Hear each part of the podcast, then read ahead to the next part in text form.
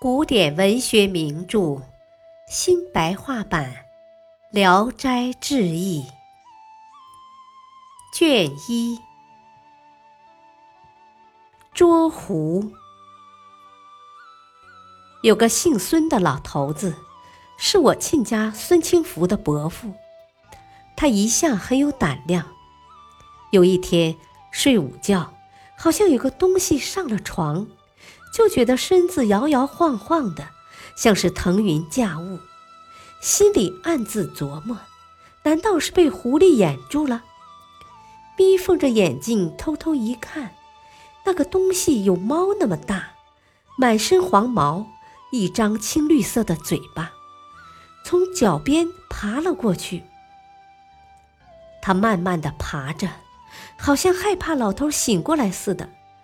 他悄悄地贴到老头身上，挨着脚，脚瘫痪，爬上大腿，大腿瘫软。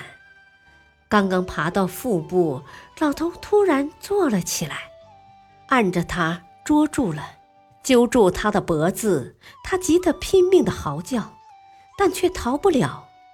老头急忙喊来夫人。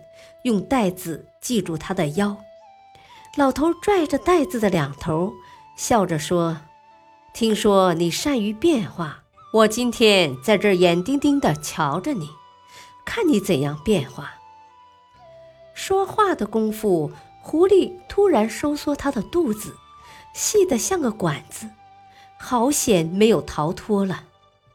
老头吃了一惊，急忙使劲儿勒紧袋子。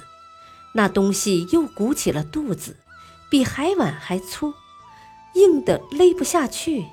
稍微一缓劲儿，它又收缩。老头怕他逃脱出去，叫夫人赶快把他杀掉。夫人慌慌张张地四处寻找，不知刀子放在什么地方。